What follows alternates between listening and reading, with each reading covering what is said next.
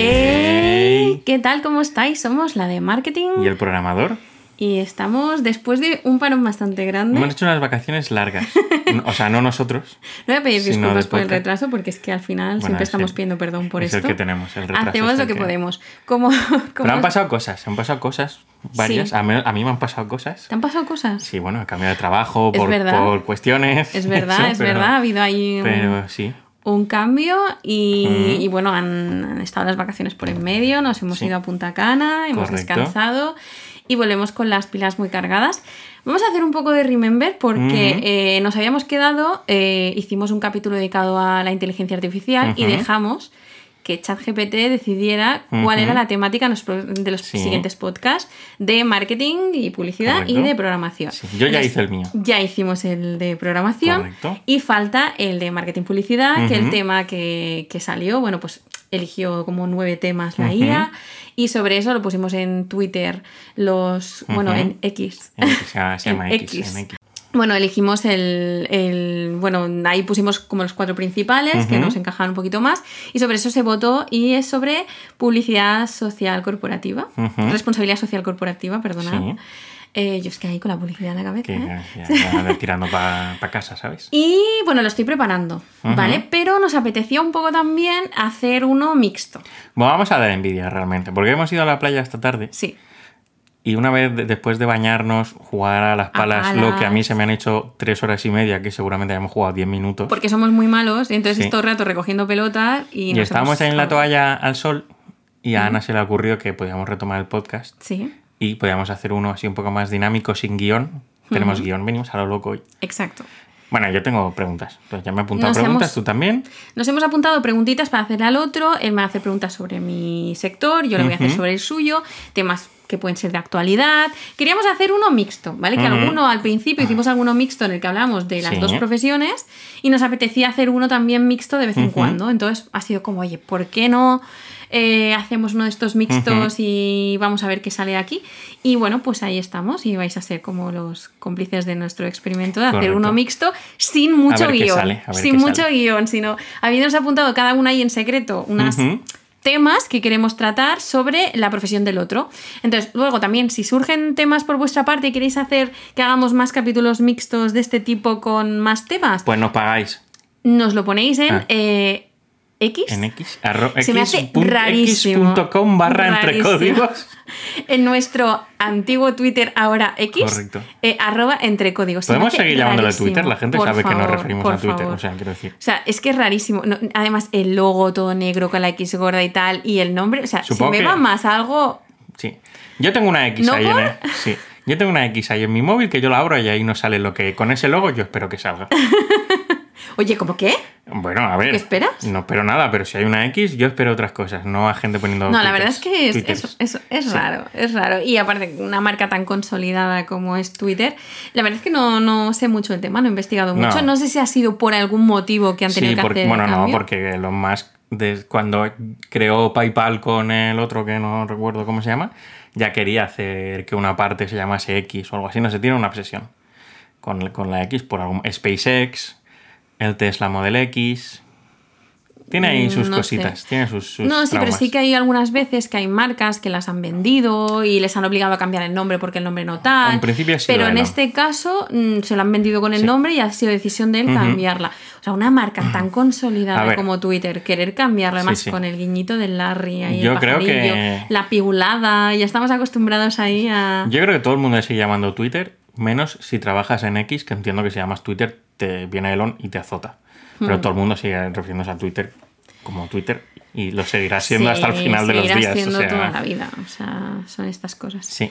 Bueno, como todavía Total. hay gente que dice prica, y Correcto. a lo mejor ya es un al campo, es no sé Sí. qué, y dicen voy al prica, ¿sabes? Es como Correcto. hay cosas de estas que no en cambian. resumen, x.com barra entre códigos. Entre códigos. Entonces, si surge algún tema, cualquier cosita que queráis que toquemos en uno de estos mixtos, pues hacemos otro mixto. Pero bueno, vamos a empezar. ¿quién empieza? Tú, por ¿Yo? ejemplo.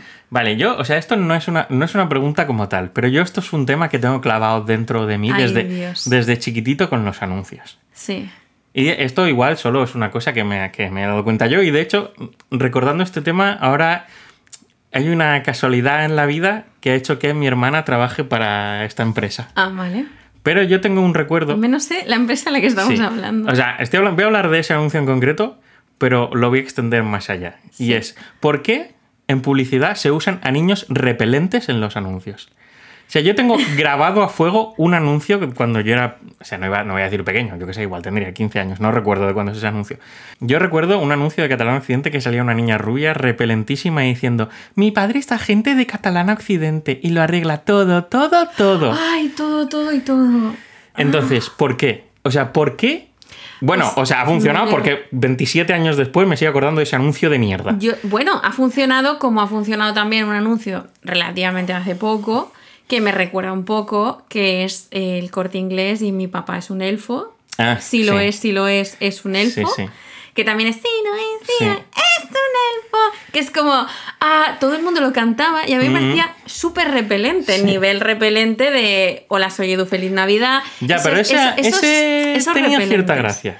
El de Hola, soy Edu, feliz Navidad tenía cierta gracia. El del niño de Volkswagen que le iba a reventar la cabeza tenía cierta gracia. Pues cuidado con el del niño de Volkswagen que le fue a reventar la cabeza, que tuvieron problemas legales, porque no se puede enseñar un niño en una situación de peligro Ah. y en esa salía Sí. un niño que parecía que se estaba asfixiando. Correcto. Entonces hubo alguna denuncia con ese anuncio. Pero no me parecía repelente el niño Ah. ese. El de...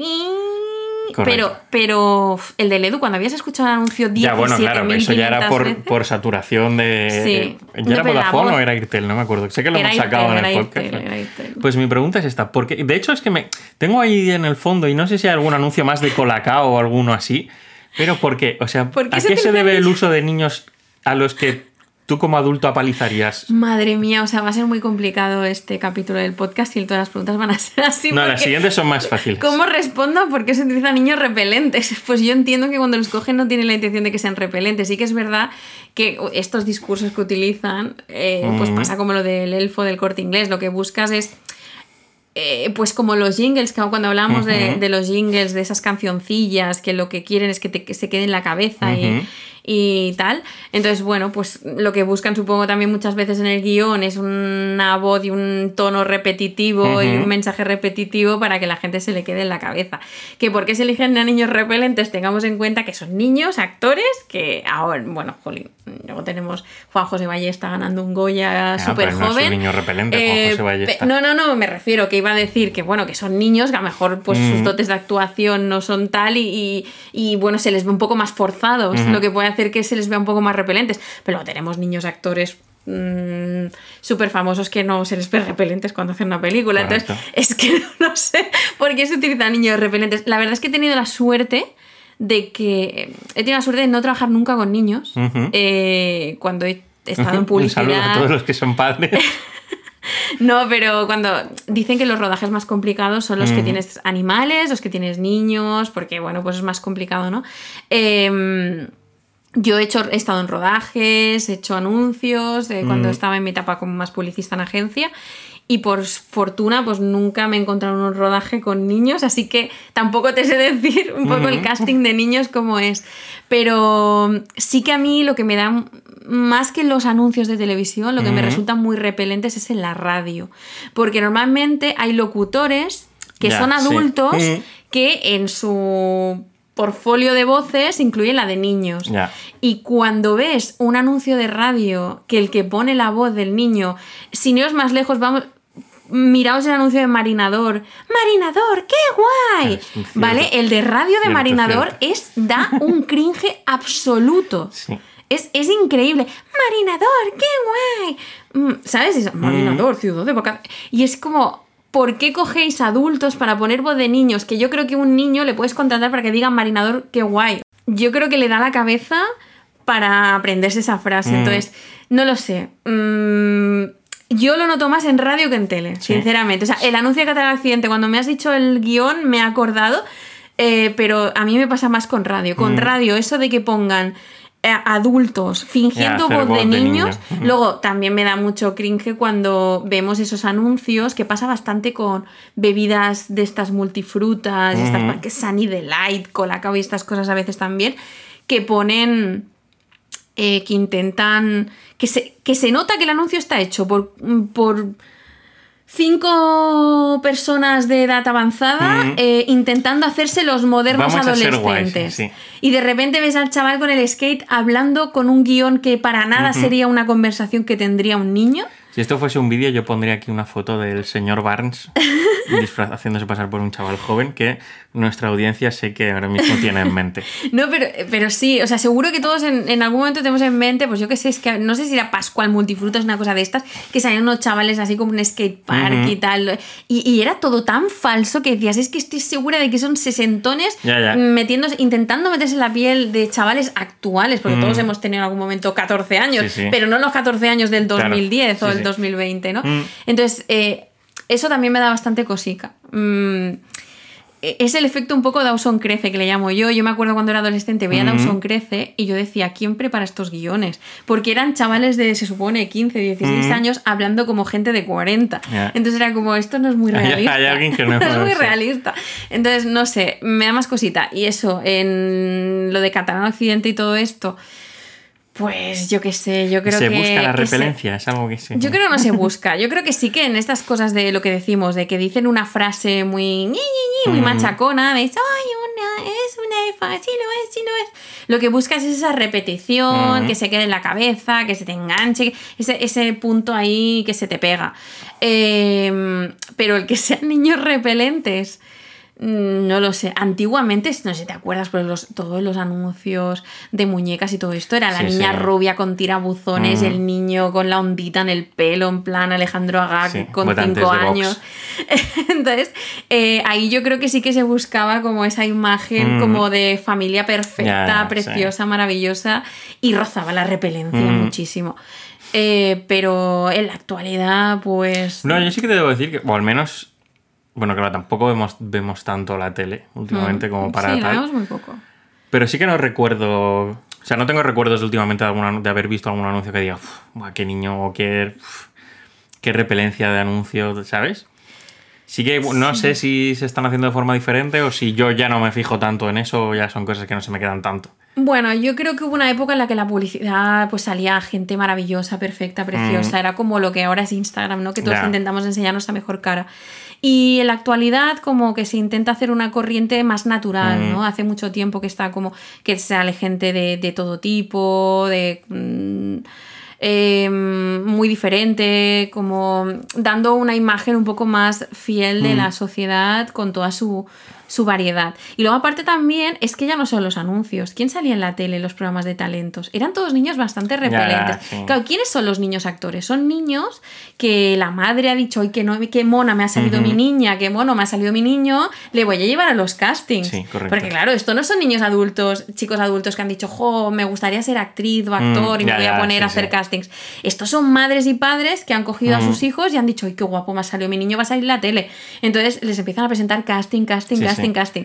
Entonces generalmente son esos niños pues que a veces vemos también en Mm. estos programas... em, de talentos, que son los que sus papis y sus Mm. mamis les han puesto a cantar y han dicho, ay, qué bien canta mi niño o qué Sí. arte tiene, y lo veo a concursos de talento. Y no quiero faltar a nadie ni tampoco generalizar, pero acostumbran a ser bastante repelentes Sí, y bastante y tenerlo todo un poco De esto subidito. me está trayendo recuerdos de la peli de Bruno, creo que era Bruno, de Sasha Baron Cohen, el de Ujú. Ali G y demás. Sí.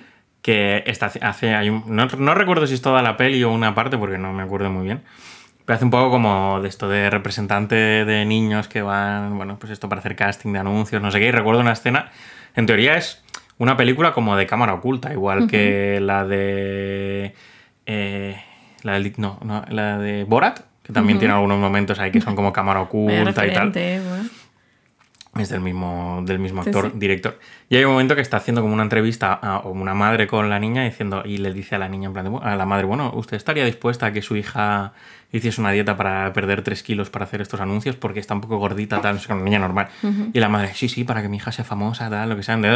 Que no sé si eso es más o menos ficcionado, pero estoy convencido de que hay mucha gente que es así, que son los que supongo que acaban haciendo este tipo de anuncios de niños repelentes. Obviamente tiene que haber mil casos, se- seguramente habrá alguno de alguna niña que ha visto la tele, ha dicho, mamá, que yo quiero tal cual, y Mm. ha sido la niña la que lo haya pedido muchísimo.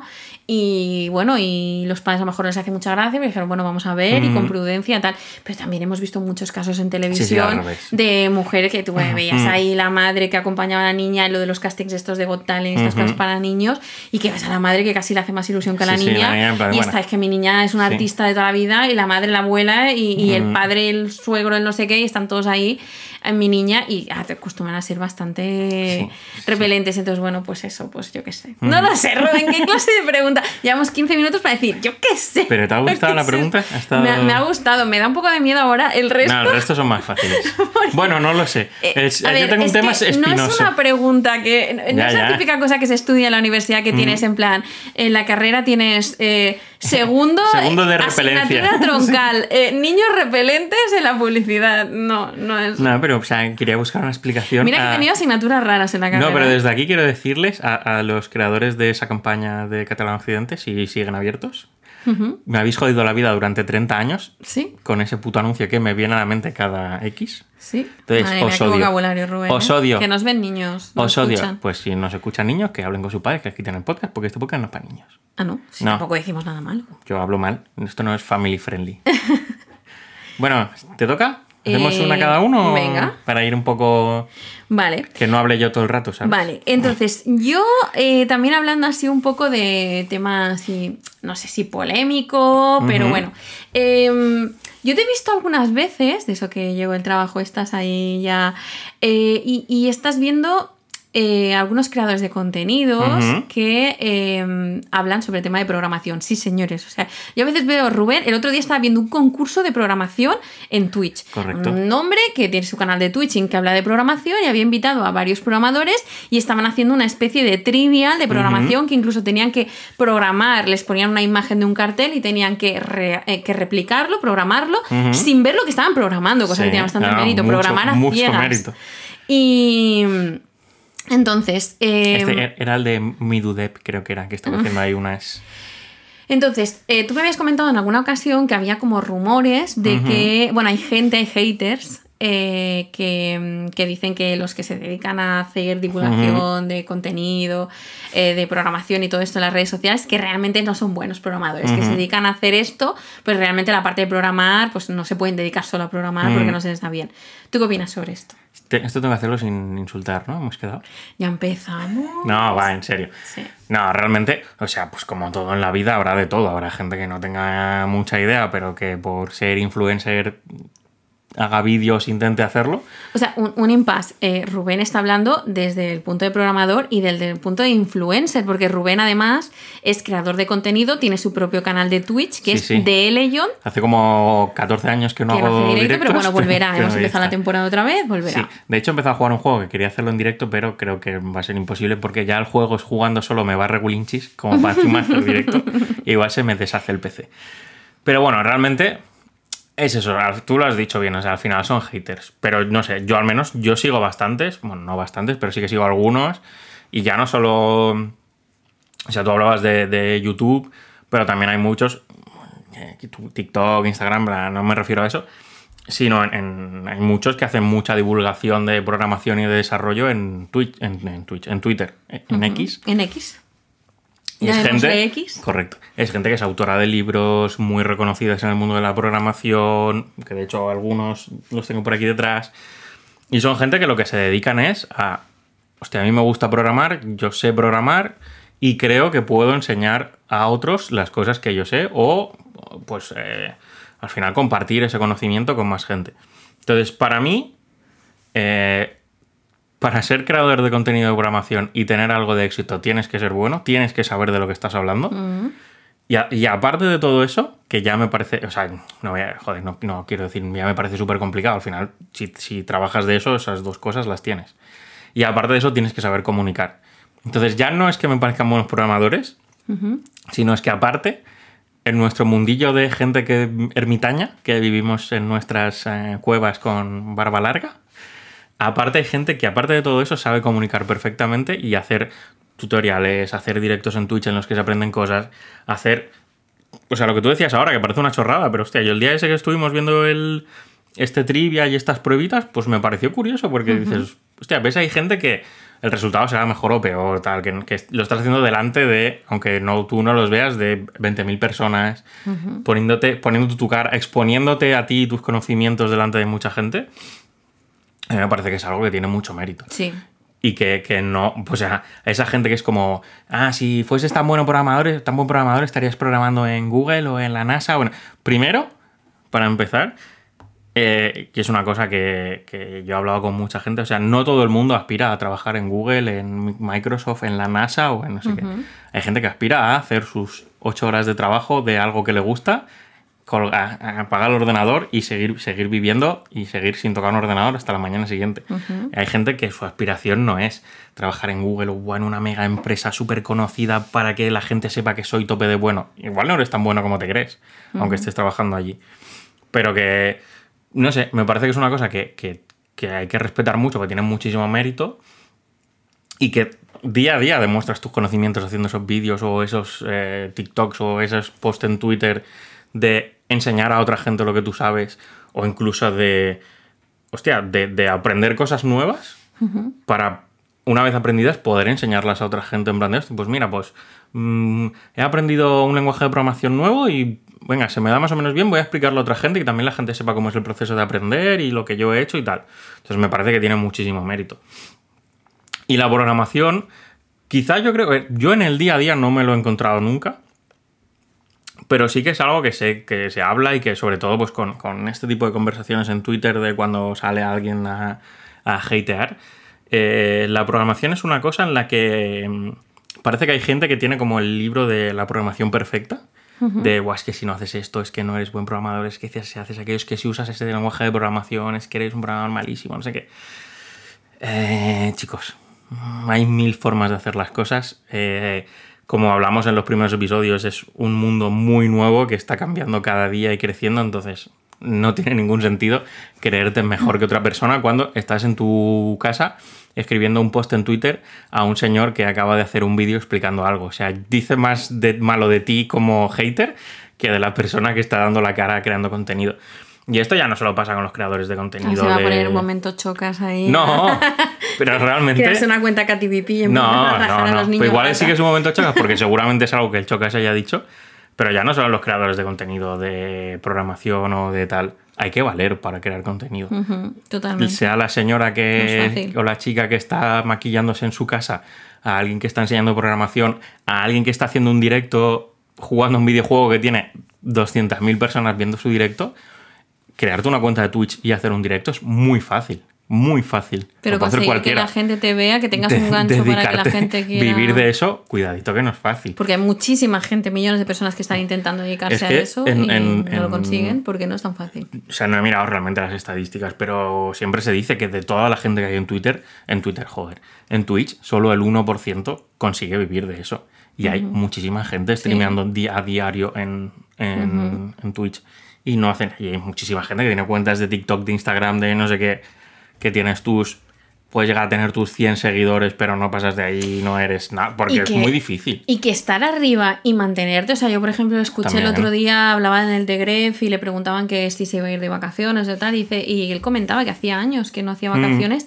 y que tenía pensado irse una semana y que estaba y que no sabía si se iba a poder desconectar de las mm. redes, que iba a estar pensando en subir contenido, que iba a dejar cosas preparadas.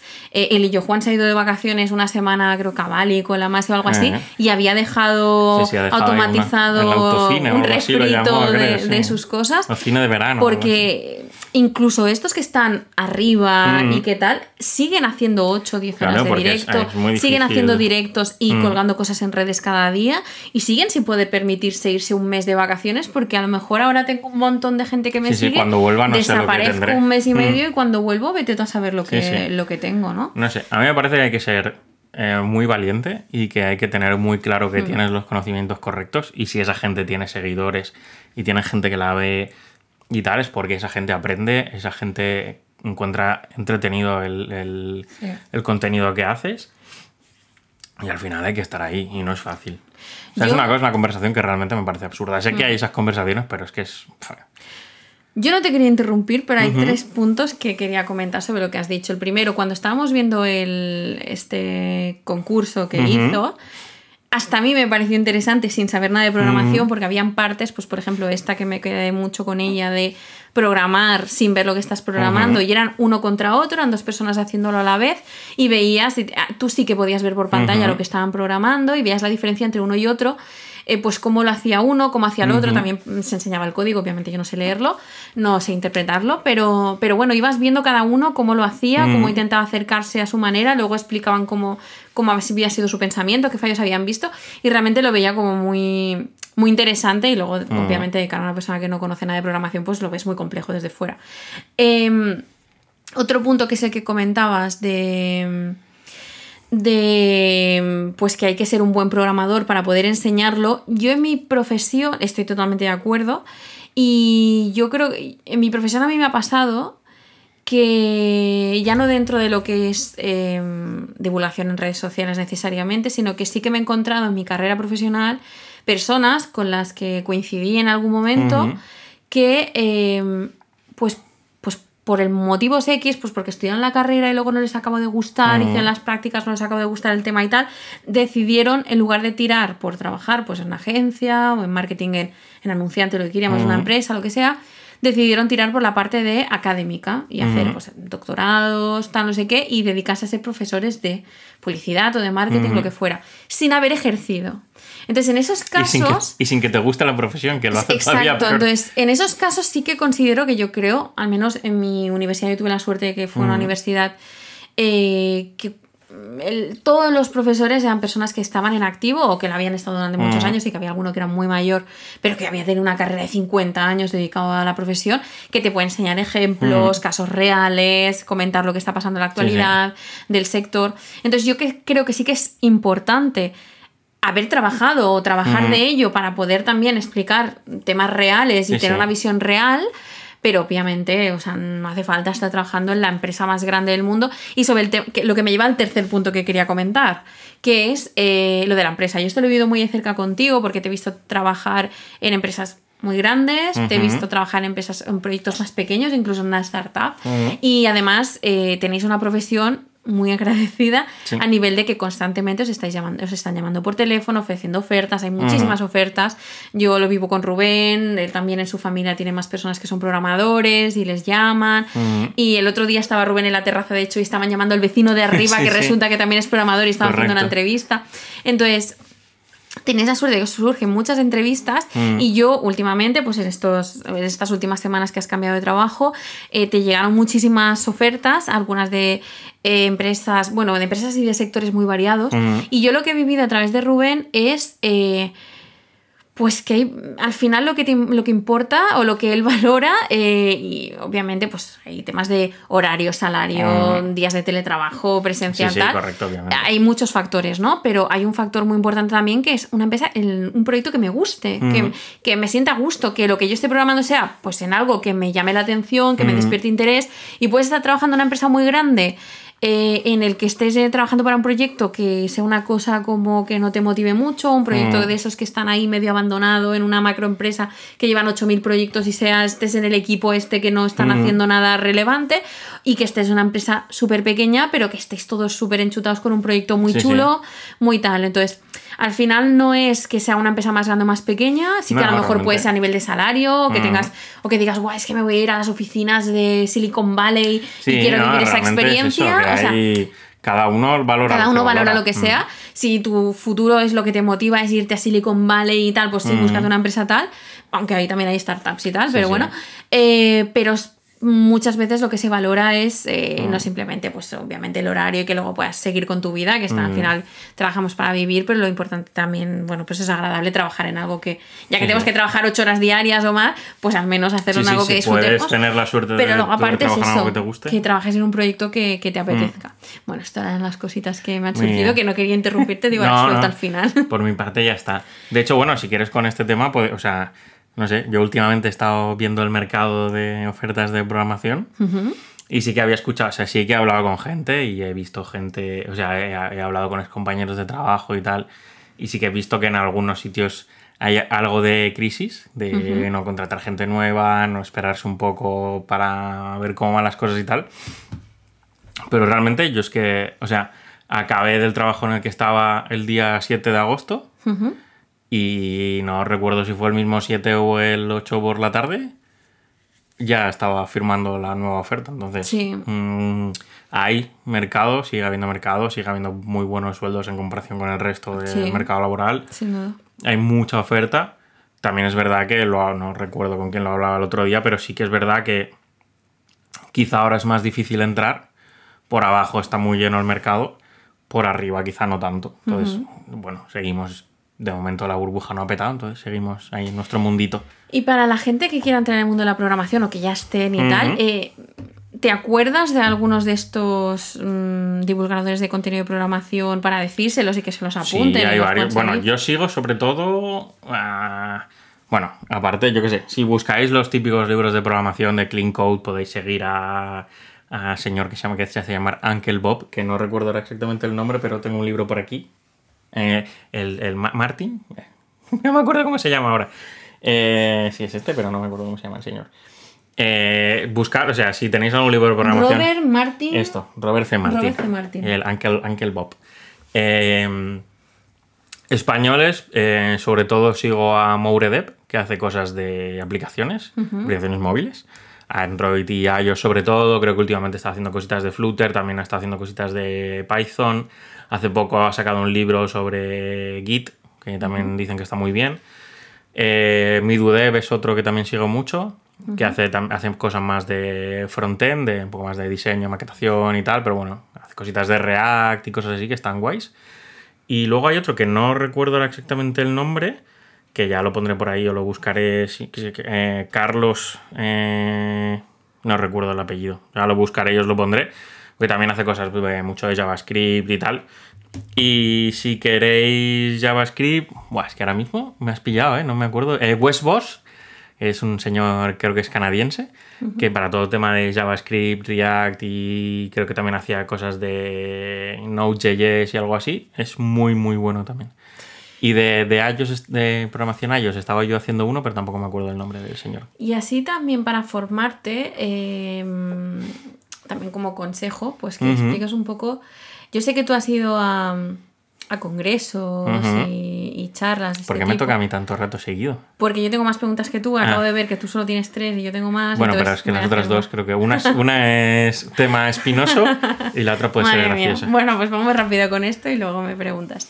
Eh, tema charlas, congresos y todo esto, yo sé que tú has ido a varios. eh, Sí. cuando- a nosotros nos gusta mucho ir a Andorra, mm, porque claro, como él, él es, eh, Claro, es- estoy- estamos buscando, él es estamos buscando residencia allí ya. Estamos ahí preparándonos una casita allí. Sí. Además, como hay que pasar una prueba de catalán y los dos somos catalanes, lo Correcto, tenemos esto está- fácil. esto está hecho. Entonces, nada, pues lo tenemos todo, facilidades para irnos a. Andorra ahora mismo.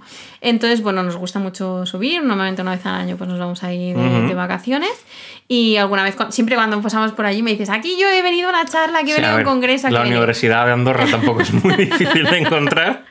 Entonces, En San em, Julià de Loria ¿tú las recomiendas ir a estas charlas? ¿Realmente Mucho. interesan o no? Es postureo. es, no, no, es muy interesante ir primero porque, a ver, tienes que elegir bien a las que vas y saber qué es lo que quieres y si en esa charla se va a tocar el tema que tú quieres. Pero es muy interesante porque ves cosas nuevas que seguramente no hayas visto. eh, puedes ver en un día cuatro, cinco, seis charlas de cosas que te puedan interesar o de las que te llamen la atención y salir de ahí con una idea de si te, puede, si te gusta o no, si te puede servir o no y tal. Y porque si te, lo, si, si te lo montas bien y no eres un ser huraño y tímido como es mi caso, pues aparte puedes conocer gente. Y aparte, no sé, yo recuerdo la primera vez que fui a las de Andorra fue porque me lo comentó Josep, que es un amigo que tengo ahí en Andorra, que tiene ahora su empresa y tal. Lo conocí en un curso de iOS de un fin de semana que hicimos en Barcelona, que él bajó a hacerlo porque el profesor era así bastante conocido y tal. Y me, un año me invitó y me dijo, hostia, vente, que están muy chulas. Él era como, bueno, formaba un poco parte de la organización sin estar muy metido, pero estaba un poco por ahí. Y, hostia, sobre todo aquel primer año yo flipé porque no, no sé si conocéis a El Bruno, que es bastante famoso, es un programador argentino que ahora creo que está trabajando en Canadá para Microsoft y tal. Y hostia, pues puedes ver también a gente del mundillo que es como un poco más reconocida y tal, que te está dando una charla allí como el que está tomando, porque la de Andorra sobre todo era muy chiquitita, eran, eran dos tracks de lo que se llaman, que son dos, dos, digamos, dos líneas diferentes en las que igual, pues en una hay cosas más de programación, en otra quizá cosas más de seguridad o de, o de frontend y tal. Y puedes estar viendo gente que es muy, muy buena en su campo, que te está dando una charla y que te está dando consejos, que te está hablando de cómo ha llegado a donde ha llegado, o que te está enseñando cosas nuevas de un lenguaje de programación que están por salir. No sé, yo recuerdo eh, en uno de los trabajos anteriores que Dani y yo fuimos a Madrid a una. Y hostia, pues vimos cositas de .NET que estaban interesantes, que estaban ahí para lanzar, pues porque muchas veces si las charlas son potentes y grandes, al final, pues en las de .NET tienes a Microsoft detrás, habrá cosas de que tengas a la Fundación Linux detrás o, o lenguajes de programación. Y hostia, puedes aprender muchas cosas. Es muy interesante ir. Y además, pues oye, tienes ahí tu día friki eh, escuchando a gente hablar de lo que te gusta, que al final siempre te lo pasas bien. Y si vas con gente que conoces, si eres huraño como yo, o conoces allí a gente, también es muy guay, porque al final acabas haciendo un poco de networking, que en nuestra profesión siempre viene bien conocer a otros desarrolladores o gente que trabaja en otros sitios diferentes, o incluso nunca se sabe, o sea, hay muchas veces que pueden tener ofertas de trabajo allí, pues siempre hay sponsors de las charlas o empresas de estas típicas que son pues partners de Microsoft o cosas así, yo hablo de las que yo he ido, que son más de, porque me dedico a, a backend en .NET, son más de mi sector, de mi, de mi parte del sector, digamos. Pero siempre puedes tener pues es típicas empresas que son partners de Microsoft que trabajan muy bien, que están a la última de tecnologías y puedes encontrar una oferta de trabajo allí a la que te puedes apuntar o conocer a alguien que es recruiter en no sé qué empresa. Yo recuerdo hasta que fuimos Dani y yo, nos dijeron, si, si encontráis a gente que quiera trabajar o si veis que hay gente buena y tal, pues hablad de la empresa, no sé qué. No lo hicimos, todo se ha dicho.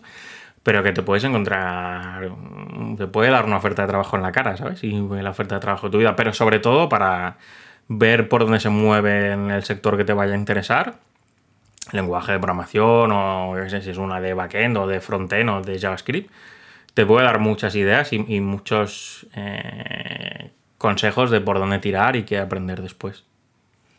¿Y más o menos cuánto cuesta participar? ¿Que son un día, dos días? ¿Y- Depende. ¿Y, cuánto cuesta? Depende mucho de, de Mm. la charla a la que vayas. Las de Andorra eran gratuitas. Yo no pagué nada por ir. Pagué, mentira, pagué la comida, que nos, nos llevaban allí comida, pero vamos, al final, no sé. pa- Sí. Y si querías ayudar un poco, que yo en un par de casos, dos de las, o seguramente las tres veces que fui, comprar una camiseta y tal, pues un poco eso para ayudar a la organización un poco los gastos, pero al final en esas puedes estar pagando mm, 13 euros. O sea, 20, súper 15. asequible para cualquier En esas sí, luego hay otras que son más grandes que sí que pueden llegar a ser más caras y podemos estar hablando de 80, 100 euros, pero pueden ser de estas de dos, tres días de, track de esto, de charlas, de que también hacen talleres, que también hacen un poco más congreso, más, más sí, más de pues lo mismo por las mañanas hacen charlas y por las tardes hacen talleres más de gente programando que te va explicando otras cositas que no es la típica charla que tienes a alguien en el escenario dándote la chapa. Depende mucho, ahí hay mu- muchos rangos de precios. Eh, Si podáis ir a... Luego siempre hay... mm, Hay una web, creo que es, que se llama Meetup o algo así, en la que tú puedes buscar eh, grupos de que hagan reuniones. Hay, hay mucha gente que hace meetups de estos de reuniones semanales de programación de tal, que la mayoría son gratuitos, se juntan en un bar o en algún sitio que tengan así y tal, o en algún espacio que tengan, y te hacen charlas cada semana gratis y vas allí, puedes hacer cositas, aprender cositas. Varía mucho los precios realmente. Si te interesa, yo creo que si es una de dos o tres días y aunque te estés gastando quizá 100, 200 euros, si, si te lo puedes permitir, eh, es algo que vale la pena. Porque es eso. Puedes salir de allí con, con- con muchas ideas nuevas y ideas de por dónde seguir tu carrera. Vale. O salir de allí diciendo, vaya puta mierda, esto no me gusta nada. También es posible. No es lo normal, pero puede bueno, pero pasar. al menos resolver dudas de Correcto, si te gusta, si es tu camino, si no. Vale. ¿Me toca? Te toca. Venga. Me das bastante miedo, pero te toca. Bueno, ha habido un, un- un temita ligeramente escabroso últimamente. Desde que... O sea, lo del Daniel Sancho. No, ese no, ese no. Ese tema no, porque creo que no tiene nada que ver. Sé que es un tema que te gusta, pero no vamos a hablar de esto hoy. Pero tiene que ver con cierto mundial de cierto deporte de no femenino. Entonces, vamos, vamos a hablar ¿De un rubio sin pelo? Sí, correcto. No vamos a hablar de ese caso concreto, si quieres podemos matizar alguna cosa, pero sí que me gustaría saber... Ostras, o sea, se puede insultar, se puede decir cosas feas. Ah, sí, por mi parte perfecto. O sea, al calvo de mierda ese le podemos decir lo que, lo que haga falta. Pero sí que me gustaría saber un poco, no, no sé si tú has vivido algún caso, seguramente algo tan extremo como este, ¿no? Pero un poco desde el, desde el departamento de marketing, ¿cómo se intentan solventar estos casos de se está quemando el edificio entero y nosotros tenemos que arreglar un poco la fachada para que no vean que se está cayendo todo? A mí me pasó una vez eh, una cosa, no a este nivel, pero... Este nivel es complicadillo, ¿eh? Eh, estuve trabajando en una, en una agencia de publicidad eh, y uno de los clientes que llevamos es un cliente bastante conocido, una marca bastante conocida de alimentación aquí en España. Mercadona. No, no era un supermercado, era una marca de... de- de- Bueno, no lo Era una marca de comida. Ah, No ¿vale? digas, a ver si nos van a cerrar el podcast. No. Era una, una marca muy conocida de estas de toda la vida de, de comida. De un tipo de comida en concreto, ¿vale? No, si damos Eh, pistas los siguientes, decir el nombre. sí, entonces no lo voy a decir. Y tenían como su, imagen, eh, como embajador de la marca, a un hombre también de toda la vida, eh, que es un hombre pues que se dedica a los medios, creo que locutor de toda la vida, tipo de Jiménez estos- Los Santos. presentador y tal, no, pero bueno. Mm, Ya, el del otro- palo. el otro facha que ahora no que- que ahora no recuerdo del el nombre, palo, sí. pero bueno. Y era su imagen y salían sus anuncios y todo. Arga Albertino Osborne. que no, no lo voy a decir. Entonces, eh, pues hubo la polémica, obviamente cuando tú eliges un embajador o eliges una persona que es imagen de tu marca, pues eh, no simplemente que salen las fotos en los anuncios. Eh, y en los carteles, sino que también, bueno, pues al final tu marca se asocia a esa persona. Y lo que dice esa persona, aunque sea en otro contexto, pues al final un poco se relaciona. Bueno, yo creo que pasó algo parecido, no, no me acuerdo bien el caso de qué es lo que pasó, pero me acuerdo que hubo una caída súper grande de J. Pelirrojo que perdió todos los patrocinadores Ah, que bueno, tenía Fanta. que estaba ligeramente timando a la gente con un curso. Sí, pero él era patrocinador de Fanta, o sea. Fanta le patrocinaba y tal, y de repente perdió todos los patrocinadores. ¿Por qué? Pues porque si tu imagen de repente ya no es positiva o el mensaje que tú envías ya no está bien recibido, pierdes los patrocinadores porque la gente no se quiere vincular. ¿no? Entonces ha pasado muchísimas veces que gente que, que ha caído en desgracia, pues de repente ha perdido un montón de patrocinadores porque era como, uy, cuidado, ¿no? Pues eh, aquí pasó que este hombre hizo un seguido de entrevistas y en una de esas entrevistas dijo que estaba eh, en contra de las universidades públicas y que él consideraba que no todo el mundo debía tener acceso a las universidades, que la universidad tenía que ser algo como más elitista, tal. claro. Obviamente, pues esto en la actualidad, y te estoy hablando de hace a lo mejor esto, o sea, a lo mejor hace 10 años eh, que viví esto, pero mm, pues en ese momento pues la- ya el mood de la gente era diferente, sí, no- gente no con una mentalidad muy diferente a esa. En la que, bueno, lo que se estaba intentando es lo contrario, que todo el mundo pueda tener acceso a la universidad, Lo- que las normal, universidades, obviamente, normal, sí. que, que- que sea lo más asequible posible para todo el mundo el acceso a la Mm. universidad, que las universidades públicas tuvieran muchas plazas eh, y que todo el mundo pudiera, y que hubiera cada vez más becas y que la gente pudiera acceder y que los créditos no fueran tan caros Mm. y que todo el mundo que quisiera estudiar pudiera hacerlo, ¿no? Em, entonces, pues claro, ese mensaje fue muy mal recibido. De repente empezó como, venga, eh, todo el mundo a, a criticarle en todas partes. Y de repente, pues como él era imagen de esa marca, pues boicota esa marca. Ujú. Que a nosotros como publicistas y como la agencia que llevábamos la marca, pues vamos a visitarles, dijimos, oye, igual ha llegado el momento después de muchos años mm, De cambiar ya, de- ya había ya hacía tiempo que era como que se necesitaba una renovación y, y buscaba mejor un perfil un poco más de hecho, creo más cercano a su target, porque creo que Mm. eh, el target que consumía ese tipo de. que compraba ese alimento no tenía nada que ver con él. con Mm. él, entonces.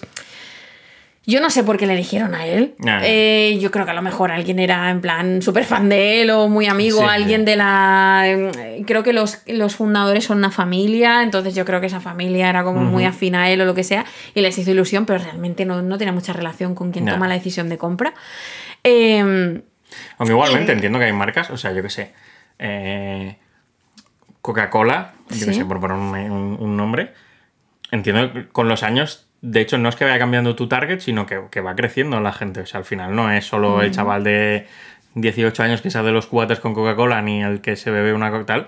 O sea, hay un rango de edades ahí que van moviéndose y siempre tienes que tener a alguien que, que dé una imagen para, no sé si para cada rango de edad, pero sí dar una imagen un poco más global y no que sea más, bueno, pues yo qué sé, depende de la marca, que no sea, pues yo qué sé. Tú al final tienes que pensar quién toma la decisión de comprar ese producto, no simplemente quién lo consume, Mm. que también, que es lo que pasa con, el- con los productos infantiles, que dices las galletas para niños, las cereales para niños, tienes Ya, que no, enamorar niño al que niño para que lo pida Mm. y a la madre para que lo quiera comprar. Mm. Esto pasa con el, eh, el Kinder este, el que lleva leche, el Kinder sorpresa, no, el Kinder... Kinder, bueno. No, esos alargaditos. El, ese- el Kinder. Sí, no me acuerdo cómo se llama. Esos que dicen, lleva Ya, ya. dos vasos de leche o no sé Sí, qué, no, es- es el Kinder bueno. No, el Kinder bueno no es el de la barra que lleva el zigzag. Ah, sí. ¿No dices este? Ese Kinder sorpresa. No, mm, ese es como el huevo, ¿no? Eh, Ah, no me acuerdo cómo se llama. Bueno, es Pero. Mm, Los que sean Em, padres lo sabrán ahora mismo. Entonces, eh, si te fijas en ese anuncio, sale el niño en plan, ¡ah, lo quiero porque tal! Mm. Y luego la madre es como, uy, y, está el mensaje para la madre en plan, equivale a dos vasos de leche, ¿sabes? Ya. Entonces, eh, al final tú tienes que pensar en el consumidor, pero, tam- pero sobre todo en quien toma la decisión de compra. En este caso, en este tipo de alimentos, pongamos, yo qué sé, arroz, eh, legumbres, no sé qué, no sé cuántos, ¿quién los compra habitualmente? Pues normalmente, pues todavía estamos en ese punto de que la mayoría de, eh, estadísticamente, todavía la mayoría de las compras las hacen, pues eh, muchas veces, pues las mujeres, eh, quien, quien decide un poco, quien hace la compra o quien decide lo que se Yo compra. he ido mejorando en este tema, ¿eh? Sí, Poco ahora poco, está, pero- está cambiando mucho. Además, hay mucha gente, yo que sé, familias monoparentales o un padre, al gente soltera, tal. Pero tirar. bueno, todavía hay muchas familias que la decisión de compra eh, de alimentación la toma la, la madre. Entonces, eh, no era un perfil muy, muy afín. Yo creo que no sé de dónde vino, eh, a lo mejor fue por algún tipo de amistad o lo que sea, pero bueno, en cualquier caso, ya hacía falta también una renovación ya de normal, pero después de eso, pues todavía más, ¿no? Decir, ostras, se está asociando esa persona a algo que no deberíamos asociar la marca a este tipo de mensaje, ¿no? Además, eh, cuando estamos hablando de, de una alimentación que quieres que sea cercana, que estás hablando ahí de algo familiar y tal, y vas con un mensaje de tus hijos no van a ir sí. nunca a la universidad, porque la universidad pobre, tiene que ser sí. solo para los de la calle Serrano, ¿no? Entonces, bueno, pues fuimos allí a trasladarles lo que nosotros pensábamos que se tenía que hacer. Y bueno, pues al final dijeron que no, que querían seguir. De hecho, siguieron año- eh, bastantes años más y luego ahora ya esa persona ya no es imagen. Pero aguantaron un tiempo más. Y bueno, al final tú lo que tienes que hacer es sobre, a nivel profesional, recomendar lo que tienes que hacer, pero al final el cliente es el que paga y es el que toma Ya, la decisión final- final de no, no, yo quiero seguir vinculado a esta persona. Y nosotros obviamente sabíamos 100% que esa persona que no iba a aportar nada positivo, pero bueno, nos lo tuvimos que comer y hacerlo... El que paga manda, ¿no? Claro, y lo que tienes que hacer, bueno, pues sí, intentar hacer un comunicado desvinculándote un poco de ese mensaje, pero eh, se quería seguir con esa persona, pues, pues ya está, pero tienes que intentar pues desvincular la marca de, de Mm. los mensajes. En el caso de Rubiales y todo lo que ha pasado es más complicado, porque él es el presidente de la federación, él es la persona que representa a esa federación. Entonces, claro, no puedes desvincular eh, una, una institución a su presidente, que es su máximo más- representante. más es, un- complicado, es complicado, no es un embajador cualquiera, es que es el presidente, ¿no?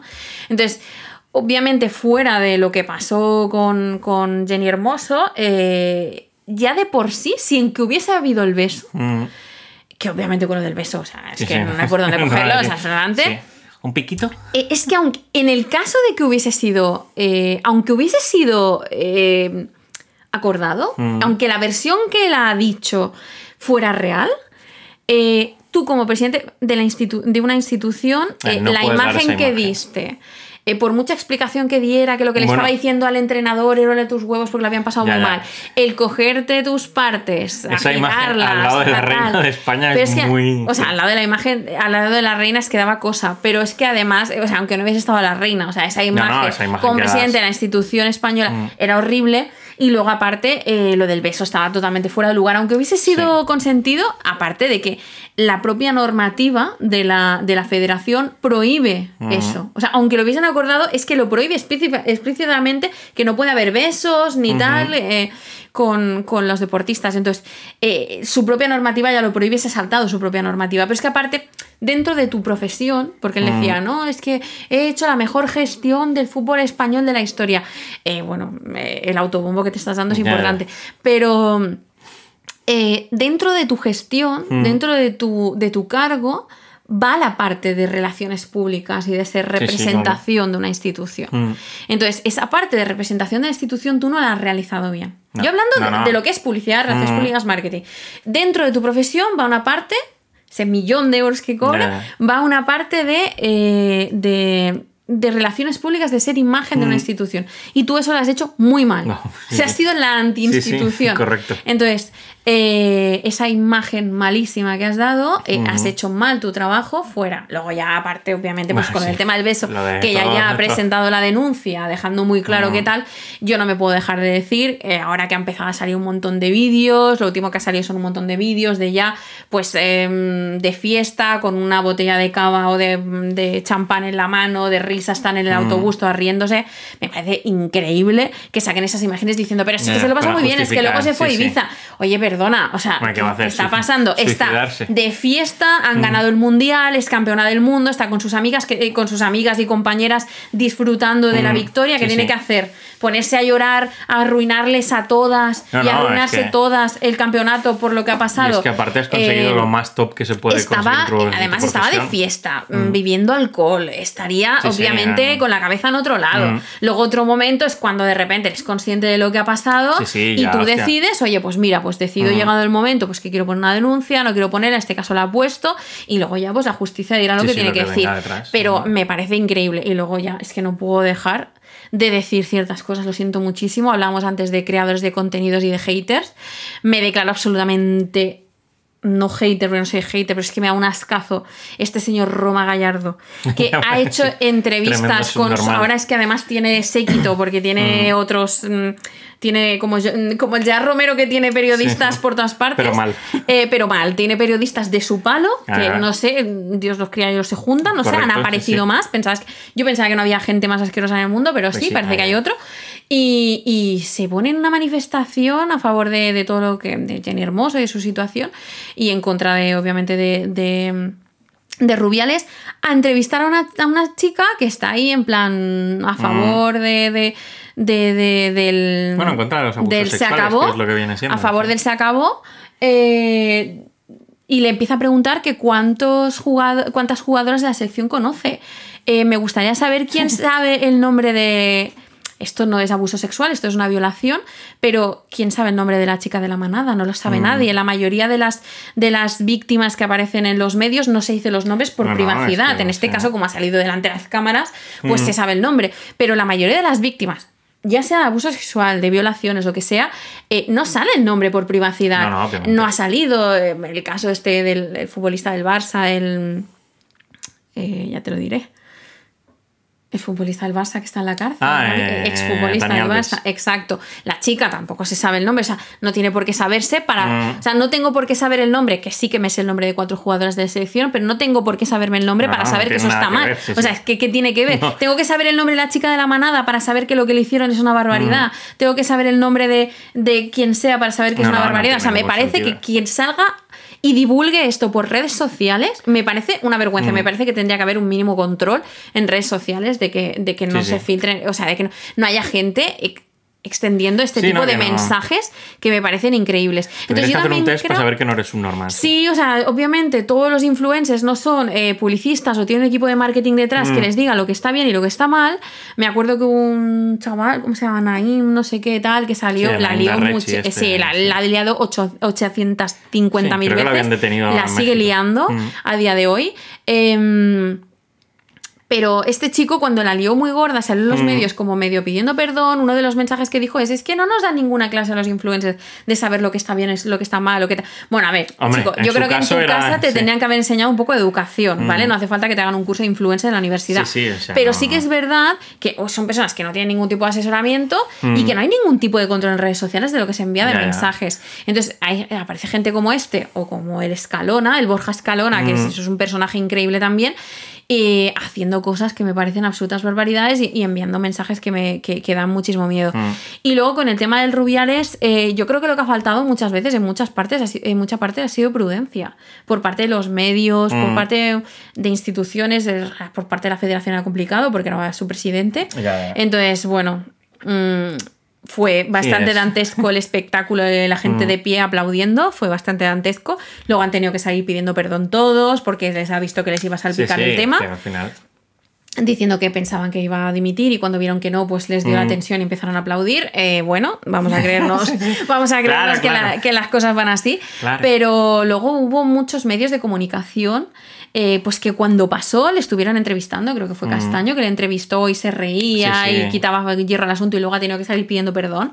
Creo que cuando tú ves esa imagen y ves que haya habido algo raro, aunque tú en ese momento lo veas más grave o menos, hubo Mm. gente que no lo vio lo suficientemente grave y tal, Sí, tampoco debería haber un mínimo el- de prudencia, Sí. de esperar, de informarte, de hablar con un abogado, y esto, esto es grave, esto no, esto es Mm. un delito, es total. Sí, sí. No ponerte a, delante de los medios, eh, salir en un programa con un micro y decir, Buah, sí, si no es para tanto, tal, hacer risas, tal.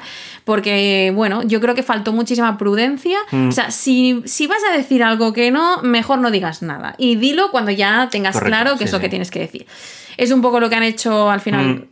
Más o menos. Bueno, los Bueno, futbolistas. sí, mm, eh, Ha habido algunos que- masculin- algunos salieron al momento. Mm. Luego el comunicado ese general que se ha criticado tanto. Es verdad que llegó muy tarde Sí, sí. y llegó muy mal. Y que lo- encima lo con lee lo- Morata, mira, que parece que esté leyendo. eh, el precio de la judía verde, o sea, eh, estaba leyendo el BOE en ese Mm. momento, estaba con los ojos para abajo, leyendo una cosa escrita, con muy no poco es- sentimiento, Mm. parecía que estaban castigados diciéndole, ¿sabes? Eso de tienes que leer la lección Sí, cuatro sí, veces porque estás castigado, pues parecía un poco eso. Entonces, igual no tuvieron mucho ensayo, mucho asesoramiento, no debería tener que ensayar una cosa así, Ya, a debería ver, salirte natural. claro, no, no. Pero si no te Ha sale... otros futbolistas, por ejemplo, Borja Iglesias, el futbolista Mm. del Betis, que aparte ha tenido otras polémicas por otras cosas, pero él en el primer momento ya se lo diciendo que vale que no había jugado mucho con la selección española, pero que si lo llamaban él no iba a volver mientras Rubiales fuese presidente de la federación, porque esto que había hecho no era tolerable de ninguna manera. Yo creo que la Federación Española ahora mismo va a tener que hacer mucho trabajo de, y lo hablaremos con todo el tema Mm. de bueno, de, de responsabilidad social corporativa y de, y de imagen interna, imagen, comunicación Mm. interna y comunicación externa. Y, pero creo que van a tener que hacer mucho trabajo de, de limpieza porque Sí, sí. ya se sabía de hacía años, había habido lo de las 15 que Mm. se retiraron de, de la sección porque no querían participar, porque no estaban de acuerdo con el entrenador. El entrenador siguió adelante y no simplemente eso, sino que eh, cuando no quiso dimitir Rubiales, le ascendió delante sí, de eh. todos, Mm. le, le renovó técnicamente por cuatro años más y le subió el sueldo a 500.000 y luego al final se ha quitado Mm. todo, le han despedido y todo, pero ha, ha hecho falta que pasara todo esto y que se viera el beso en público Sí, sí, para que- y, y que él saliera aplaudiendo en esto Mm. para que pasara esto cuando ya hace dos años o no sé cuántos ya años pasado, ya habían salido 15 levantando la mano Mm. diciendo, hey, pero ahí no había una imagen de un beso delante de una cámara, había la opinión de unas chicas eh, internamente dentro de, dentro Mm. de la federación. Entonces, bueno, yo creo que ha salido a la luz muchas cosas de la federación y ahora ellos van a tener que hacer mucho trabajo Sí, de, sí, de tal. Y yo creo que realmente después de la imagen que se dio con Mm. mucha gente, no estaba todo el mundo aplaudiendo, no todo el mundo se No, puso no. de pie, pero hubo mucha gente, entonces yo creo que después de lo que pasó, una de las maneras también va a haber que rodar muchas cabezas Sí, para hacer ese cambio de no hemos renovado el Mm. personal, hemos renovado Ya, ya. a los directivos, hemos hecho un cambio de rumbo, lo hemos modernizado, lo hemos Mm. tal y lo hemos puesto en el siglo XXI porque dejaron una imagen de que se habían quedado muy Sí, atrás. sí. Y aunque no tenga nada que ver y tal, pero toda esta gente que confunde el tema de, ah, de- se reían de que era simplemente un beso, bueno, no es para Mm. tanto, eh, comparando con una violación, diciendo es un insulto para la gente que ha sido violada y Mm. tal, porque por un beso que nos pongamos así, ¿qué tiene que ver una agresión sexual con una violación? O sea, porque estamos comparando Ya, ya, no. una violación de manada de cinco tíos a una chica Mm. en un portal con un beso en tal. Una cosa es una agresión sexual, es un tipo de delito, con un, un tipo de penas, otra, otra cosa. es la O sea, no. Comparemos una cosa con otra para Mm. ridiculizar un beso eh, o menospreciar un beso no consentido de Mm. un jefe a su subordinada, eh, mm, poniendo un delito mayor. Eh, jolín, Mm. yo qué sé, si yo me salto un semáforo con la moto y mm, tiro sin querer, le golpeo sin querer a alguien y le tiro Mm. y esa persona se levanta, no ha pasado nada y tal, no deja de, me he saltado un semáforo y tal, le he Sí, hecho sí. daño con una persona de, no, es que el otro no pasó un- con un camión por encima y ma- 15 veces y mató a alguien y este se murió. O sea, no comparemos, Sí, ¿vale? O sea. Es un ejemplo malísimo, ¿vale? Pero me, he dado cuenta yo de que el ejemplo es malísimo, pero bueno, me refiero que, yo qué sé, o hago un Columbine. No, no, es que hay gente que entra con una metralleta y se ha cargado a 30 Mm. personas y el otro sencillamente pues le da un beso. Hostia, Ya, que ya, tendrá no que ver tiene una cosa que con ver, la sí, otra. sí. Pero, sin- pero ¿qué pasa? ¿Que la otra cosa está bien porque hay No, cosas no, no deja de peores? estar mal por- por otras Entonces, cosas. Mm. al final yo creo que los medios muchos fallaron de, de la prudencia, de Sí. esperar, de informarse bien de, de qué es lo que estaba pasando y para antes de salir Mm. ridiculizando, quitando hierro al tema, lo que sea. Creo que la institución de la Federación Española de Fútbol va a tener que hacer un cambio importante y va a Mm, tener que sí, sí. mostrar a la gente, recuperar la confianza de la gente, mostrando una imagen muy cambiada. Eso va a pasar por Mm. cambiar a mucha gente de la dirección. Sí, sí, sí. Eh, ya lo han hecho despidiendo al entrenador, eh, forzando finalmente la dimisión, que al final sí que ha llegado Mm. esa dimisión. Em, casualmente la persona que sustituye al entrenador es una mujer, Mm. eh, como intentando dar una imagen un poco también más de quitar pues todo lo que se ha hecho, esos machirulos que están todos arriba, intentando pues poner, eh, hacer un cambio de, de imagen. Y, Que no sé hasta y qué bueno, punto ahora se ha veremos. forzado eso, pero bueno. ya. Bueno, mm, a ver, creo que es alguien que ya formaba, no sé si era la segunda o algo así, entonces no lo sé. Em, pero bueno, tienen que hacer un lavado de Mm, cara sí. urgente e importante porque la situación Mm. eh, ha sido complicada. Pero, pero bueno, es eso. Mm, Seguramente dentro de un tiempo ya nadie se acordará de, de todas estas Mm. cosas, pero creo que era muy necesario que saliera. Me sabe mal por Jenny Hermoso. Sí, ¿no? sí, obviamente. Pero, pero al final, em, bueno, pues que sirva esta mala experiencia para que, Mm. para que la gente sea más consciente de estas cosas y que se haga un cambio en esta institución y todas las que sean similares que empiecen a, a ver las barbas de sus Ujú. vecinos arder y, y empiecen a hacer cambios también. Ujú. Bueno, pues voy a aprovechar yo la primera parte del, del discurso este que has dado Sí. sobre la imagen y tal para hacerte la siguiente pregunta. Así ya la dejo caer aquí. Yo ya no hablo y ya y cerramos el podcast. Sobre ya. la imagen. Ah, es que yo quiero hacer un, podcast, pero con, con vídeo, en el que Mm. maquilla a Rubén. No, no, no es sobre este tema. Quiero decir, sobre la imagen que das sobre una marca. ¿No te vas a dejar que te No. así en directo para que la gente lo vea? No. Poned en, eh, en Twitter x arroba entre códigos si queréis que maquilla a Rubén. No va a pasar. Poned eh, mm, Rubén esplendoroso.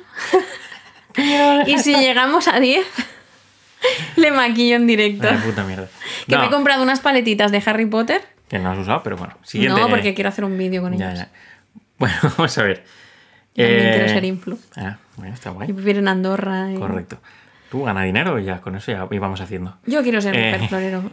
no, no, no, para nada. A ver, últimamente, sobre todo lo hemos visto en, en algunos directos en Twitch, en algunos eventos que hemos estado viendo, cuando tú estás haciendo, tú, tú tienes un patrocinador, ¿Sí?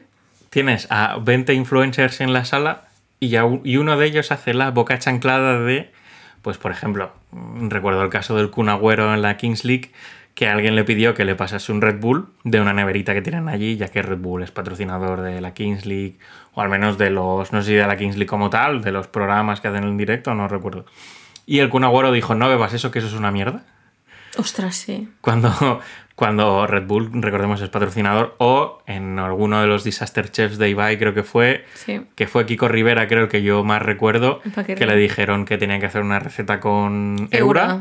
Y él dijo, esto es una mierda, esto no es carne ni es nada. Sí. Y también Eura era un poco patrocinador de ese Sí. Disaster Chef. Entonces, Eura- hay como, como persona de marketing. O sea, también he visto, por Es- ejemplo, es también duro. recuerdo en la Kings League a Spursito que, te- que tenía como patrocinador a Burger King y dijo, McDonald's. tenéis el código no sé qué, os podéis pillar un McFlurry. Un McFlurry. Que luego sí que Burger King ha hecho un poco de cachondeo con eso en redes sociales, en Twitter puse en algún comentario, en plan de, no es como Spursito, tal, no sé qué. Entonces, como, eh, que entiendo que tienes la, la manera, vamos a salir de esta haciendo una broma, Sí. y la manera de, oye cabrón, no me Es lo que vuelvas yo a hacer. imagino eh, que son dos cosas. Una, la que haces delante de cámara y otra, la que haces detrás. Mm, o sea, yo ya, supongo que por detrás hay un tirón de orejas. Mm. De en plan, a ver, yo creo que cuando es una cosa puntual y tal, pues bueno, pero puede haber un tirón de orejas o incluso si hubiese sido algo un Mm. poco más tal. Yo creo que un Ibai se le perdona todo, pero por, por la repercusión que te da, pero puede haber ahí un de, de, pues esto no te lo pago, ¿sabes? Esta publicidad del día de hoy no te la Mm. pago porque no me has mencionado a mí, has mencionado a la competencia. Pero sí, o sea, el caso de, me acuerdo que era como un chup chup o algo así, que fue el Kun Agüero, que mira que va a pocos, pero uno de los pocos que fue, hay una neverita de Red Bull que siempre tienen puesta y siempre en determinado momento lo tienen Ah, acordado, está acerca, clarísimo. sacan- Sa- De repente abren la nevera y empiezan a repartir Red Bulls, ¿no? Y entonces de repente uno dice, a mí pásame de este, a mí pásame el otro, por colores, ¿no? Para que se vea que cada uno hay tiene varios, como sí. que todos gustan. En el caso de Eura fue un disaster chef que el Paquirrin, eh, pues eh, eh, tenían que hacer una prueba. Eura siempre ha sido patrocinador de disaster chef, pero lo incorporaron. Se dicen, eh, no será un product placement que es en plan que aparezca el producto en el escenario, ¿no? Al final es una Sino que cocina, además pues que uses. aparezca, porque ellos también hacen con KH7 y todo esto. sino que aparte era, pues una de las pruebas consistía en hacer un plato vegano, bueno, un plato con un, con un producto vegano de Eura, ¿no? Eura al final es una marca de productos veganos. Y era chorizo vegano. Eh, me explota un poco la cabeza con el concepto Ya, chorizo ya. vegano, la verdad. Y entonces, de este tema podría hacer yo un podcast de 8 horas, yo solo, rajando de esto. entonces cocinó el chorizo, lo probó, porque bueno, comiendo todo lo que iban cocinando, y cuando lo probó dijo, vaya mierda de chorizo, esto no sabe chorizo ni sabe, a chan- ni sabe nada. Y claro, la cara del IVA y que es su patrocinador, pues era un, era un mapa. Porque, claro, mm, te encuentras con, con la situación de que es que estás diciendo abiertamente que el producto es una mierda cuando lo que tienes que vender es lo contrario, ¿no? Luego ahí se notó muchísimo que le dijeron algo. eh, Sí, porque luego En salió- cámara y fuera, porque luego casualmente al cabo de un rato le vuelven a enfocar y dicen, no, no, esto está muy bueno, ¿eh? para ser vegano está esto espectacular. O sea, hubo ahí un intento de Sí, sí. recogida de cable gordo. Pero, pero, a ver, mm, cantó la traviata. En el caso de Red Bull, pues es que encima dijo, no toméis eso que es malo o que Sí, mata o sí, algo sí, así. O sea, fue muy heavy. Mm. Y, y como estos casos han habido muchísimos. Creo que Levi una vez también cruzó Burger King con, con, Puede con ser, McDonald's. Eh, muchas veces han pasado cosas Mm. de estas. Al final son lapsus que pasan, que yo no sé internamente si luego hay algún tema de contrato de decir, me has hecho una publicidad de mierda, Mm. esto no te lo pago. Y yo entiendo que normalmente pues, estos son patrocinios a largo plazo, porque al final patrocinas un programa entero, es uno puntual que Mm. no tal, lo han intentado reconducir. Pues no sé si. no sé si realmente de mí esta parte no te la pago o se lo paga todo y lo ves como tal. Pero sí que es verdad que muchos, si tienen picardía y ahí las marcas de Burger King y McDonald's son buenísimas Mm. con estas cosas, le intentas sacar, darle la vuelta. Al final, sencillamente por la anécdota. Sí, puedes eh, tener el más publicidad casi El que- clip lo ve más gente. Eh. Porque se convierte, pues eh, era un directo, a lo mejor estaba viendo X gente, pero la gente les ha hecho gracia, han cogido el clip, lo han Mm. colgado en redes sociales, lo han colgado en TikTok y de repente ha, llegado un montón de gente. Sí, sí. Entonces, bueno, puede al final, en el caso de Eura es complicado porque es que el clip era diciendo que el producto era una mierda. Sí, no es lo- Entonces es duro. Pero en el caso de... mm, de esto, bueno, por ejemplo, yo me acuerdo un caso de Cristiano Ronaldo, que me acuerdo una imagen que estaba como en la típica rueda de prensa post Ah, en el, partido. en el último mundial, sí, Sí. quitando la Coca-Cola y poni- diciendo Exacto. que bebiesen Coca-Cola era patrocinador, habían un montón de Coca-Colas encima Mm. de la mesa eh, y quitó la Coca-Cola eh, la Coca-Cola y puso una, un vaso de agua, una Mm. botella de agua, ¿no? Eh, y dijo en plan, esto es mejor. Ahí no hay duda de que Cristiano Ronaldo se la suda todo muchísimo porque él sabía perfectamente que era un patrocinio porque se veía Mm. sí, todas claro. las Coca-Colas alineadas, pero bueno, quiso mandar su mensaje. Mm. Luego de, de repente es imagen de Herbalife y dices, mm, explícame las cosas que no Mm. las acabo de entender, ¿no? De una empresa que es piramidal, pero... eh, Vamos, a menos la gente que es piramidal, a ver si me estoy metiendo aquí Cuidado, en- ¿eh? en un fregado y, y me meten una denuncia por decir que es piramidal, ¿no? Pero bueno, eh, presuntamente es piramidal. Pero bueno, que, que sean muchos casos. Y ostras, eh, puedes hacer con McDonald's y Burger King si es posible. Mm. A ver, que te confundan McDonald's con Burger King cuando te habla de ah, McFlurry. A ver, mm, chunguillo. Pero te puedes salir con humor, como Mm. lo hicieron los de, los de Burger King, cuando pasa una cosa como la de Eura. Ya, y es más complicado. Es mm, complicado porque te están dando mala imagen. Es una Mm. confusión de tal, de bueno, es que las dos son igual de buenas. es que estás diciendo que el producto es una mierda. Entonces es complicado. Y en el caso de Red Bull, pues ya se entiende que deportistas tipo Cristiano Ronaldo, tipo eh, el Kun Agüero, pues son muy pro healthy Mm. inicialmente. Luego seguro que están de fiesta Sí, sí, bebiendo hasta bueno, arriba el o Kun sea. Agüero, pero eh, son muy healthy. Te dicen que las bebidas mm, así como. Bueno, no espirituosas, porque es una bebida energética realmente Red Bull, no es una bebida alcohólica, pero eh, pues no, bebe agua que es Nah. mejor. Pero la gente que es perfil Red Bull, pues seguramente es como, ah, Red Bull, le da igual que el Sí, Kun no, Agüero no- diga no eso, porque es como, no, que a mí Red sí, Bull lo sí. que me mola porque me, me da subidón, ¿no? Eh, pero bueno, eh, lo de Eura igual sí que hubo gente que dijo, ostras, sí, dice que sabe a Sí, sí, mierda. y además. Paquirri es una persona que es como muy... Mm, De comer, mm, Sí. él siempre se ha mostrado como una persona de... Bueno, el Puebla la Pantoja, tiene un restaurante. eh, tiene pinta de ser alguien que dice lo que piensa sin mucho miramiento, que incluso te lo hace más es- difícil para Sí, que es una persona muy cercana, que dice las Mm. cosas como él las vive, entonces se notó que lo decía de verdad. Sí, sí. Y por otro lado, que es una persona que ha aparecido en muchos programas de estos de cocina y cosas Mm. así, siempre diciendo que es una persona que, que es de buen comer, que ya no lo digo por el tema del peso ni nada, de que sea más grueso o menos grueso, ¿eh? lo digo porque No, no, siempre, el- siempre dice que es una persona que le gusta mucho ir a restaurantes Mm. bien, no sé qué, no sé cuántos, y entonces es una persona que, oye, pues que puede ser mínimamente relevante Mm. en plan Sí, sí. de gustos de comer, oye, yo sé lo que es la buena comida, Mm. he comido en buenos restaurantes, sé lo que es comer bien, y esto es una mierda y no sabe chorizo. Mm. Entonces es como, Correcto. pues vale, pues seguramente será una mierda que no Sí, sabrá para nada es chorizo. es posible. Entonces, bueno, pues eso, son situaciones complicadas, la verdad, que es difícil de gestionar. Yo creo que la única co- cosa que puedes hacer es, a, a- de- a nivel de cámara, intentar darle la vuelta y desde el humor.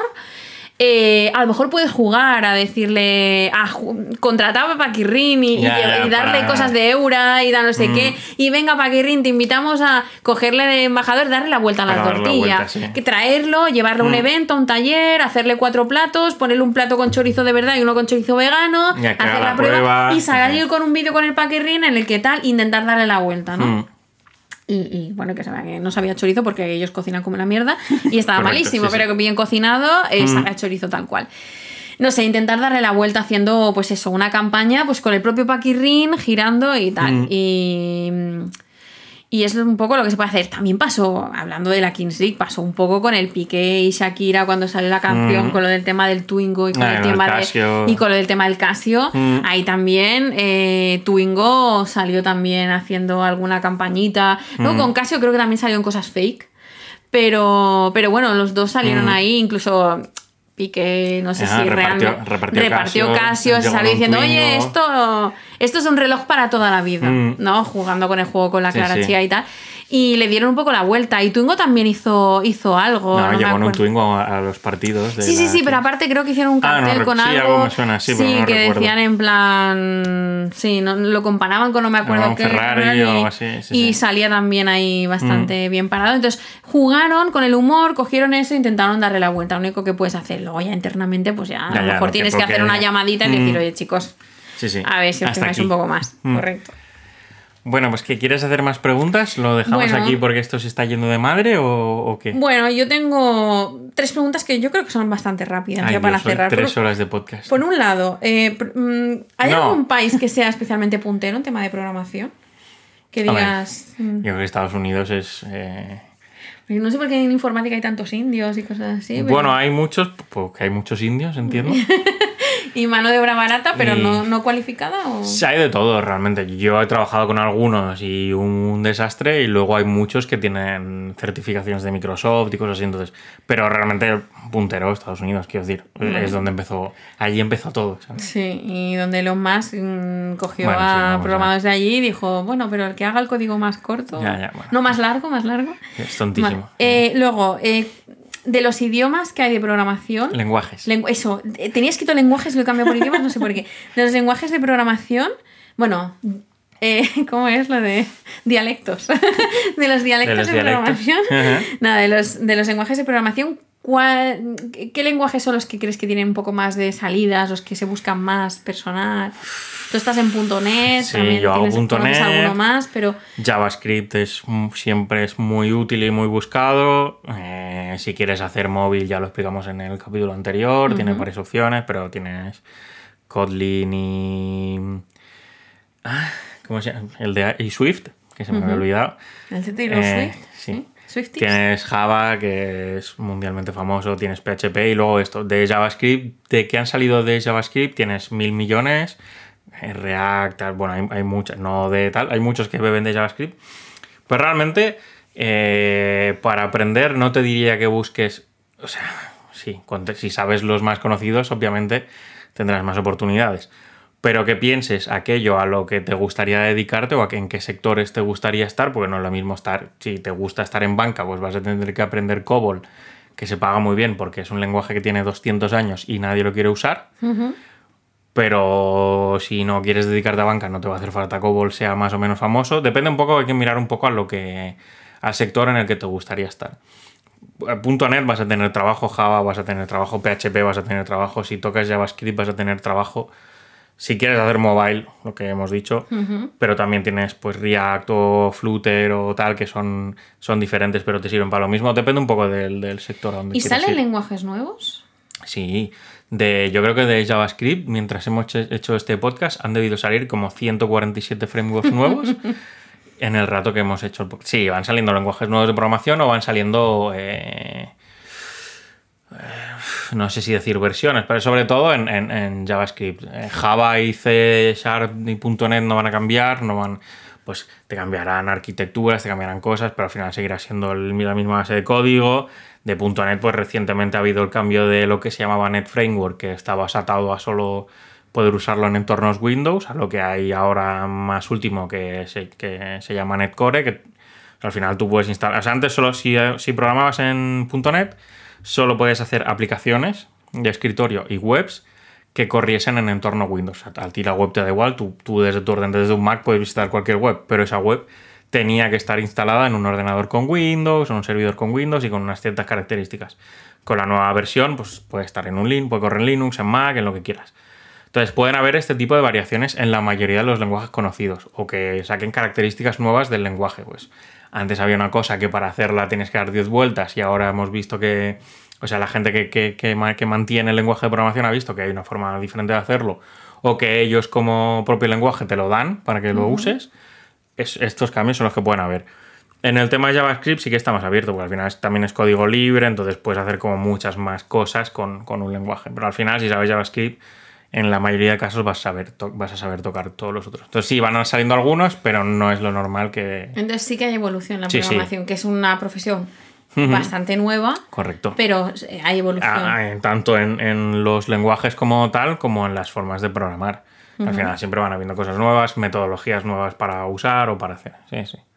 Bueno, pues entonces yo creo que nos quedamos con esta conclusión dentro del mundo de la programación, que es que como es una profesión nueva, con muchas salidas, Mm. con mucha demanda, eh, puedes encontrar trabajo, pero es importante pues eso, que encuentres el, el apartado El dentro de ello que te guste y que te puedas formar a través de, bueno, pues desde creadores de contenido que están creando contenido y que está accesible gratuito, como bootcamps, congresos, charlas y por la parte de marketing, pues eh, cuando haya una situación de crisis, eh, Corre y vivimos, vivimos en un sector de la inmediatez, entonces tampoco podemos esperar muchísimo a contestar. ¿vale? Tampoco podían, pues lo que ha pasado con los futbolistas que tanto se ha criticado, Mm. que han tardado muchísimo en salir, eh, pero tampoco hace falta que, o sea, primero... Ya, ya que a los dos minutos estés Pide ya- asesoramiento, Mm. infórmate, haz un gabinete de crisis con especialistas que te asesoren sobre Mm. qué es lo mejor, lo más apropiado para ti como marca. O sea, cada persona, también las personas Mm. públicas son marcas en sí. Entonces, eh, ¿qué es lo que tienes que hacer? Entonces, rápido, gabinete, infórmate. Si tú no sabes, ponte en manos de Mm. Sí, sí, profesionales. y, luego ya sal con lo que tengas que Mm. decir, que sea lo mejor posible, pero que no salga la gente a decir barbaridades al primer minuto o que tarden un huevo en salir y salgan luego ya tarde y mal. Es importante salir pronto, en el momento justo, pero eh, con un discurso bien trabajado Mm. y no todo el mundo tiene oye, una persona que es deportista o que a lo Sí, mejor sí, es no, no. es, yo qué sé, abogado, mm, no tiene por qué saber eh, ciertas cosas. Entonces, Correcto. pues para eso hay profesionales que te pueden asesorar sobre cómo hacerlo de la mejor manera. Y nada, Carlos Azaustre es el otro que tenía ahí de influencer de estos que no me salía el nombre. Con ese apellido normal que no me acordase, también te lo digo. Pues pobre nada, hombre, ya las medio con su Ya, ya. apellido. Pues nada, es el Hasta más largo aquí. que hemos hecho. Creo que tenemos que volver a tener guiones bueno, preparados que- porque se nos va, se sí, nos va, se nos Hay va. que editar alguna, cosa, alguna cosita que pasa entre medios. Un par de veces que se me ha estás conectado. alargando un minuto más para se- decir que se cosas jodan, internas se de que jodan, tenemos que, se me ha editar. conectado otro micro y, no, y se ha muteado. Entonces tengo que hacer ahí un poco de edición. Pero sí, igual es el más largo. ¿Los tiramos hasta llegar a la hora 20 o qué? Venga, No, va. venga, va, no. No, porque al poner la musiquita de Sí, principio y ya de se va a final ya llegará. Pues, Pues muchísimas nada. gracias, os queremos. En breve lo tendréis editado. Creo que no va a ser hoy, pero va a ser en breve. ¿Pero para qué dices esto? Porque me gusta que la gente sepa. más. Sí, que me gusta que la gente sepa. Madre mía, qué mala Nos vemos en el Luego próximo. no nos escuchan y el siguiente es mío, el de responsabilidad social corporativa. Pues nos vemos en el próximo. Nos vemos. Hasta pronto. Adiós. Adiós. Cuidarse.